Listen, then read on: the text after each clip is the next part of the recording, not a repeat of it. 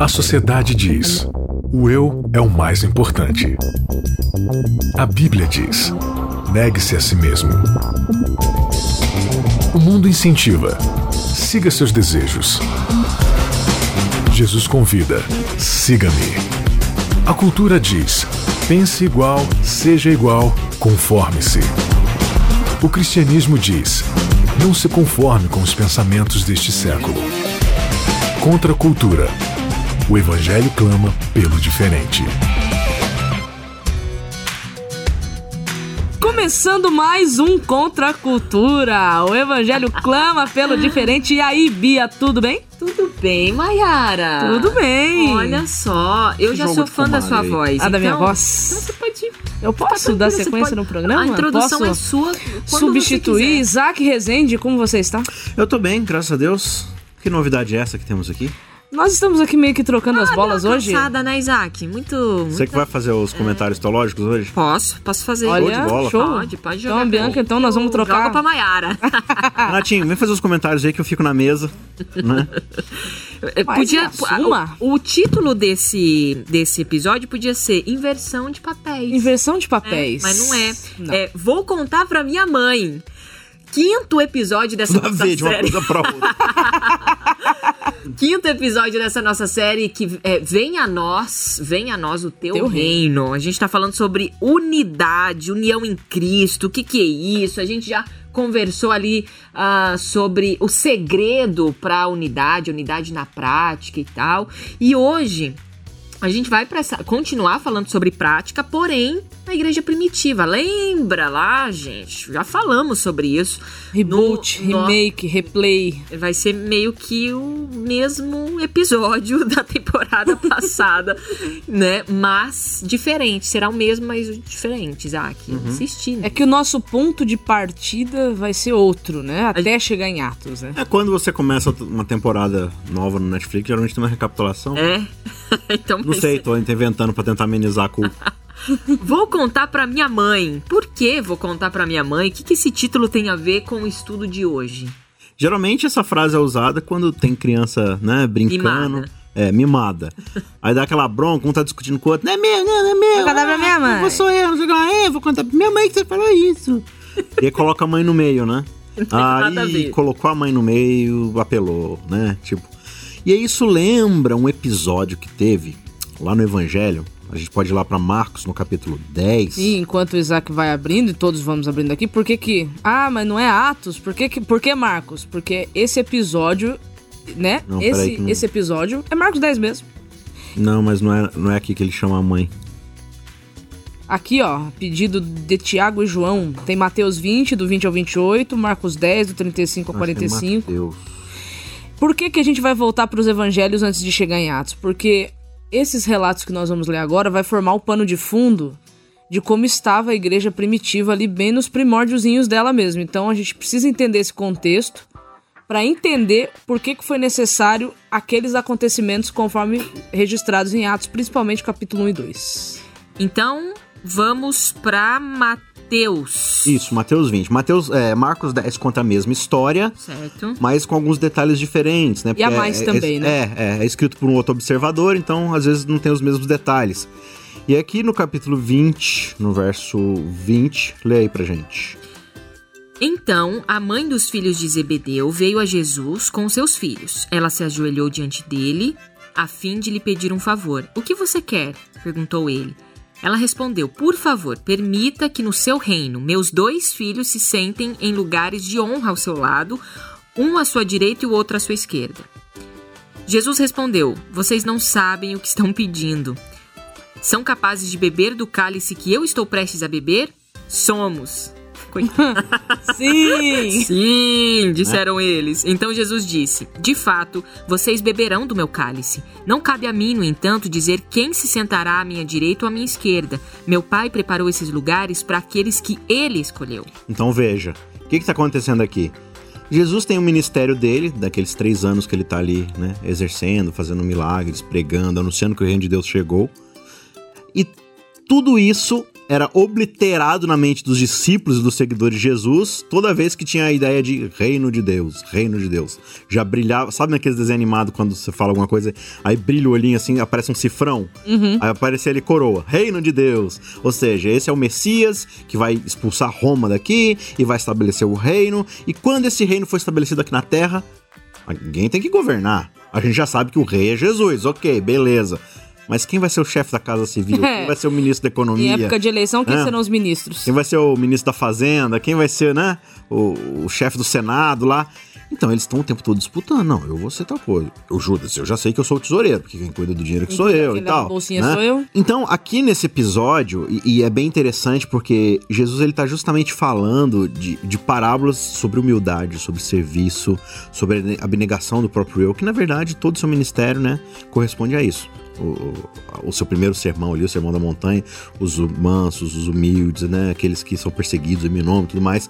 Mas nada disso eles escutavam. Eles só escutavam reino, reino, Reino. reino, É, é, poder, sabe- glória, né? É, é igual um episódio de um seriado que eu gosto muito. Não sei se vocês já assistiram esse seriado, que é o Todo Mundo Odeia o Chris. Tem um episódio lá que ele é preso porque ele tava com os chocolates lá, ele tinha que vender e falou que os chocolates eram roubados, né? Aí fica o menininho preso, tadinho, lá na cadeia. Aí o- o- chega o policial e pergunta assim pra ele, tá, mas é, encontramos alguém que deu a des- sua descrição de suspeito. Ele, suspeito? Eu tô na escola, eu não... Não, vamos lá. Mas qual foi a descrição que a pessoa deu? Aí o motorista do caminhão que ele foi roubado, foi assaltado por escoteiros, né? Falou, ah, o homem, ele era negro, né? Alto, estava usando boina amarela, é uma roupa também amarela de escoteiro.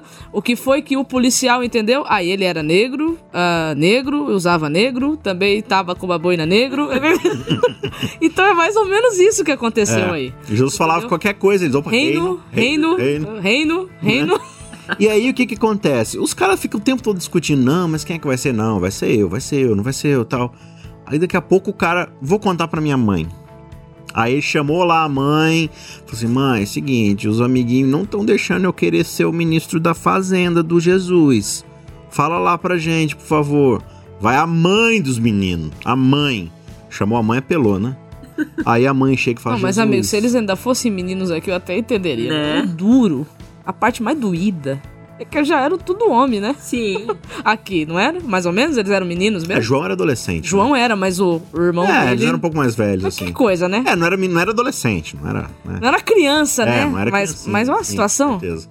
Mas aí, tipo, Jesus fala assim: olha. É que na verdade, esses lugares eles estão reservados para aqueles que vão beber do meu sangue, comer da minha carne, né? Que vão so- beber o cálice que eu bebo e comer, né? A carne que eu vou comer. Vocês estão preparados para isso? Na verdade, ele não tá falando assim que, tipo, é, para você entrar no meu reino, você tem que passar pelo sofrimento que eu vou passar. O que ele tá falando é: o meu reino é isso. É, o que ele tá explicando O é meu que reino é sofrimento. quem né? quisesse participar, O que lhe espera é isso. o que espera não é uma vida mansa como eles, eles estavam esperando Uhum. ter, né? E seria uma vida difícil. O cálice aqui representa as dificuldades que Sofrimento, acompanhariam, né? Mas por que que deu essa introdução aqui, ou demos essa introdução aqui? Porque é, a gente tem que entender esse pano de fundo, porque até o momento em que Jesus morre, até depois que ele ressuscita e o clima entre Uhum. os discípulos é de disputa. Eles estão disputando Sim, posições. Lê aí o 24 agora. O 24 do capítulo 20 de Mateus. Isso. Quando os outros dez discípulos souberam que os dois irmãos Pronto, haviam pedido, ficaram indignados. Então Jesus os reuniu e disse: Vocês sabem que os governantes desse mundo têm poder sobre o povo e que os oficiais exercem a sua autoridade sobre os súditos. Entre vocês, porém, será diferente. Quem quiser ser o líder entre vocês, que seja servo. E quem quiser ser o primeiro entre vocês, que se torne escravo. Pois nem mesmo o filho do homem veio para ser servido, mas para servir e dar a sua vida em resgate por muito. Então ele inverte aqui a escala de valores, né? Porque a ele, ele comparou o quê? Com o governo vigente da época, que era Roma, e Roma ele conseguia tudo o que queria pela força, né? Pela opressão, né? E pela coerção. E agora é, o Jesus estava mostrando para os discípulos que no reino dele não é assim que as coisas funcionam, tá? Você quer ser líder, você quer ser o top, então você vai ter que entender que você vai ter que ser o primeiro que vai ter que estar disposto a abrir mão de si mesmo. Porque no meu reino, liderança é isso. Sim. E tanto que ele fala, né? Falou assim: não, vocês vão beber da minha carne, do meu, do, do meu, do meu cálice, Cálice. aqui e tal. Não, a gente vai. É, eu sei que É, vocês vão. vocês vão mesmo. Vão, vocês vão mesmo. Agora, se você achar que isso é um pré-requisito pra entrar, na verdade, isso é o que é o meu reino. Então, tipo assim, eu que sou o rei, eu que sou o, máximo aqui em termos de liderança, o que, que eu tô fazendo? Eu vou morrer pra dar minha vida por todo mundo. Vocês vão estar dispostos Vocês a que são servos. outros também? Um servo não é diferente do seu senhor, né? Ele Nem vai é onde seu maior, senhor né? vai, e nem maior. Então, assim, você percebe aqui que este tipo de clima vai cercar os discípulos, como a Mayra falou, até previamente ao Pentecostes. Na ceia, né? Quando eles estão ali prestes A a. última ceia, que é o que está registrado em João capítulo 13, o clima entre os discípulos está péssimo. Uhum. E quando você avalia o perfil dos, dos camaradas que estavam lá para tomar a ceia, né? Abre um parênteses aqui.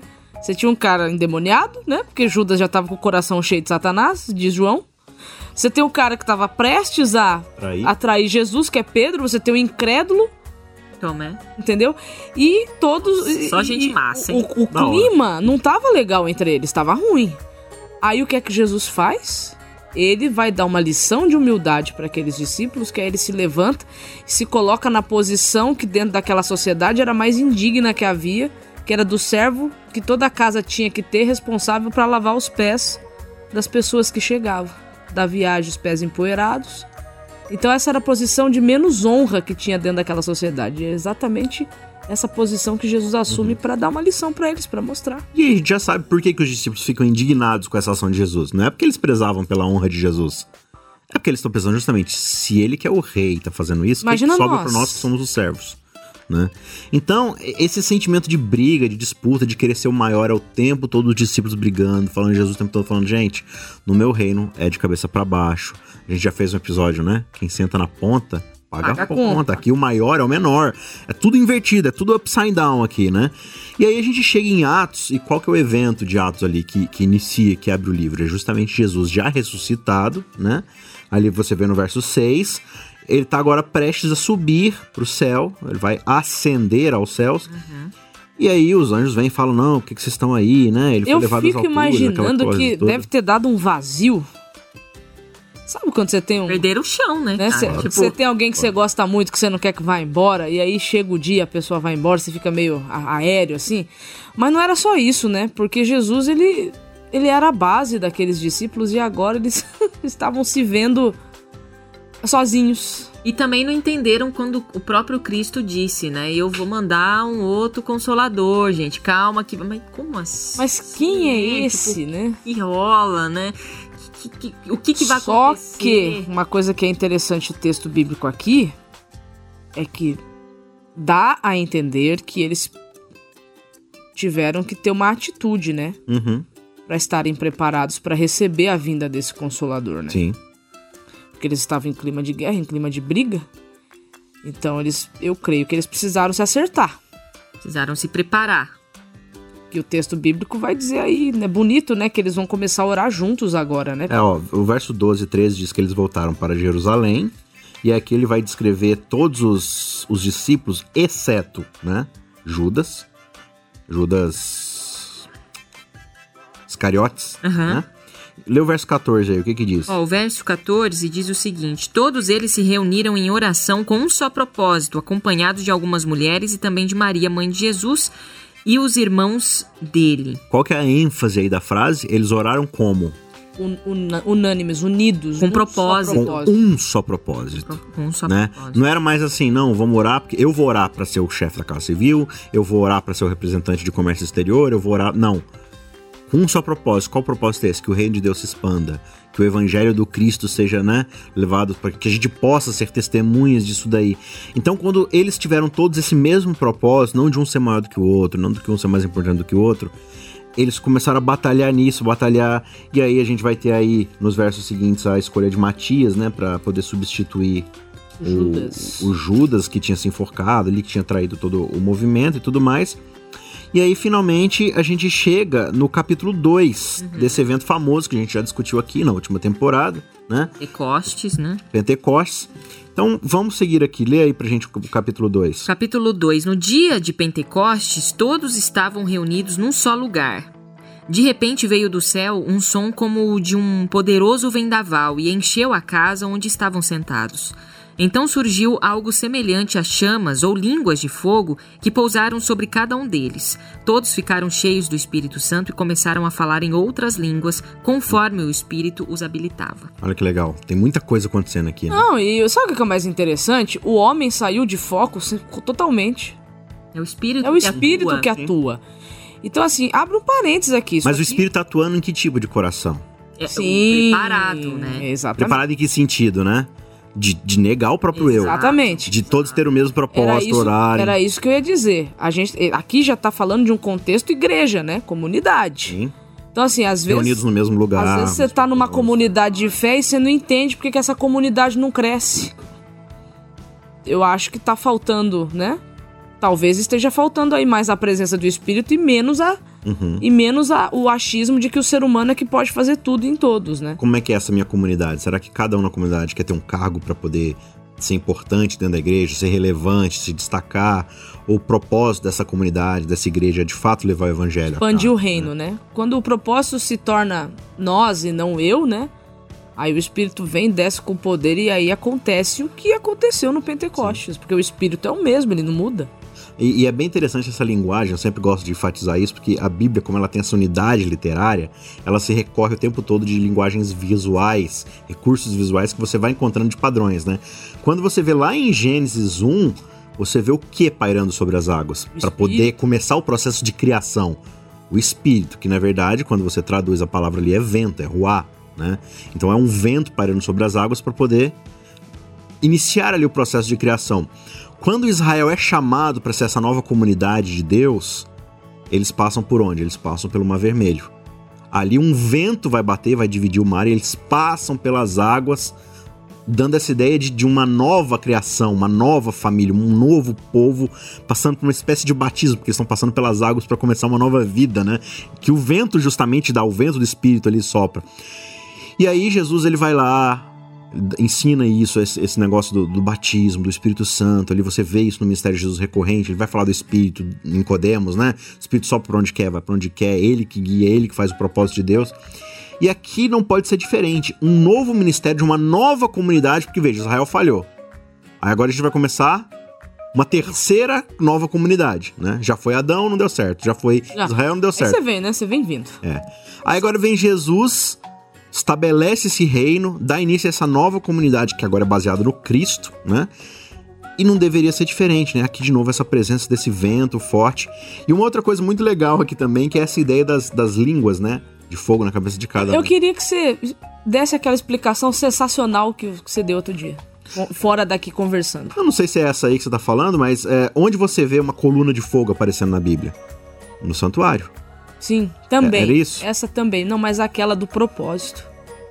O propósito. Aí já não sei. Você Sabe sim, porque você falou ontem. Então eu vou relembrar você, mas continua essa daí. Não, então, que daí é, é, O que você vê é justamente a presença de Deus se manifestando no Shekinah. A glória de Deus se manifesta onde? No santuário. É ali que o Deus está. Só que agora, e a gente vai continuar estudando isso durante esse, essa temporada, você vai perceber que o Espírito de Deus, a presença de Deus, ela começa a se manifestar fora do santuário, fora do templo, nas pessoas. E é isso que se inicia aqui no Pentecostes. Não existe mais uma coluna de fogo em cima de um lugar físico, de um templo, indicando que Deus está ali. Existem coluninhas de fogo na cabeça de cada um, dizendo: olha, aqui está a presença de Deus, aqui está a presença de Deus, e eles não vão ficar juntos, eles vão se separar. E Deus vai para cá, e vai para lá, e vai para Ásia, e vai para Espanha, e vai para não sei aonde. Um fica em Jerusalém e a presença de Deus vai se espalhando, porque agora Deus está no templo que são essas pessoas. Fantástico, não só né? Mas nesse sentido de comunidade, né? Fantástico, fantástico. Não, o comentário que eu queria que você fizesse é aquele que, que eu acho que foi a Vanedia que comentou com você, lembra? Ah, sim, Nossa de que agora os, as, as, linguagens as linguagens vão sendo evidência de que agora Deus ele está agindo, né? O poder sobrenatural de Deus continua, essa evidência do Espírito Santo, porque por mais que esses homens falassem outras línguas, eles são judeus, né? Eles sim. são judeus dispersos em outras cidades, então eles entendem do aramaico, Então, tipo assim, se Pedro começasse a falar na sua linguagem local, Eles todo mundo ia entender. entenderiam. Só que você fala, Pedro não tá falando em aramaico, Pedro tá falando em capadócio. Então aquilo era uma evidência, era um sinal claro que realmente era a atuação do poder de Deus ali. Sim. E ao mesmo tempo também, de novo, dentro dessa linguagem visual, eu acredito que tem uma mensagem sendo passada aqui, que é aquela desunião que é explicada pra gente aonde? Onde é que a gente é apresentado essa grande desunião? Lá em Babel. Né? A gente teve um episódio, né, desfazendo Babel. O que, que é Babel? É essa ideia de que pela língua toda a desunião do povo está sendo ali formada. Você tem gente se espalhando pela terra e ninguém quer saber. Aqui está acontecendo o inverso. Né? As pessoas estão sendo unidas novamente debaixo da língua do evangelho, do propósito de Deus para expandir o seu reino na terra. É interessante isso, porque lá em- ainda no capítulo 2, versículo 41 de Atos, é, Já começa a ver 41 os e frutos. 42, exatamente, né? Já o 42, todos se dedicavam de coração aos, aos ensinos dos apóstolos, à comunhão e ao partir do pão e à oração, ou seja, é- é- era isso que eles estavam fazendo na prática, a união na prática ali no começo dessa comunidade, né? Que mais pra frente a gente já sabe que vai se expandir ainda mais, vai se organizar ainda mais, mas foi essencial esse tipo de comportamento deles aqui para esse recebimento do Espírito Santo Sim. e para que de fato existisse a união ali no Então- começo da igreja. Então, uma coisa extremamente importante que a Bíblia está mostrando para nós é que essa unidade pela qual Jesus Cristo orou para que existisse, como a gente viu nos episódios anteriores, ela só é possível na nossa vida por meio da presença do Espírito Santo, porque se não tivermos o Espírito Santo, não vai existir unidade. Vai ser como o meu amigo Isaac aqui sempre diz, vamos ser uma bela comunidade de eus Sim. né? E aí as coisas não vão crescer, não vai progredir, a vida não vai pra frente. Então é só Deus, a presença de Deus, por isso o fogo, né? A presença de Deus, a Shekinah em no, né, na nossa vida para tornar visível esse caráter de Deus e, e para nos ajudar a viver nessa unidade que é celestial, que é o que vai marcar a eternidade. Então, precisamos mesmo do sei que é uma coisa bem, talvez, bem é, besta, assim, o que eu vou falar, né? Às vezes a gente fala de unidade, unidade, unidade, aí a pessoa pode pensar, ah, mas é pra eu ficar junto do meu amigo, da minha igreja o tempo inteiro?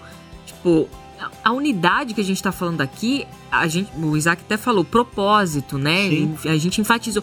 Gente, é propósito, não é todo mundo morar no mesmo lugar ou comer junto toda hora, não é Até porque deu errado quando a isso. igreja de Jerusalém fez isso para sempre. Exato. Foi.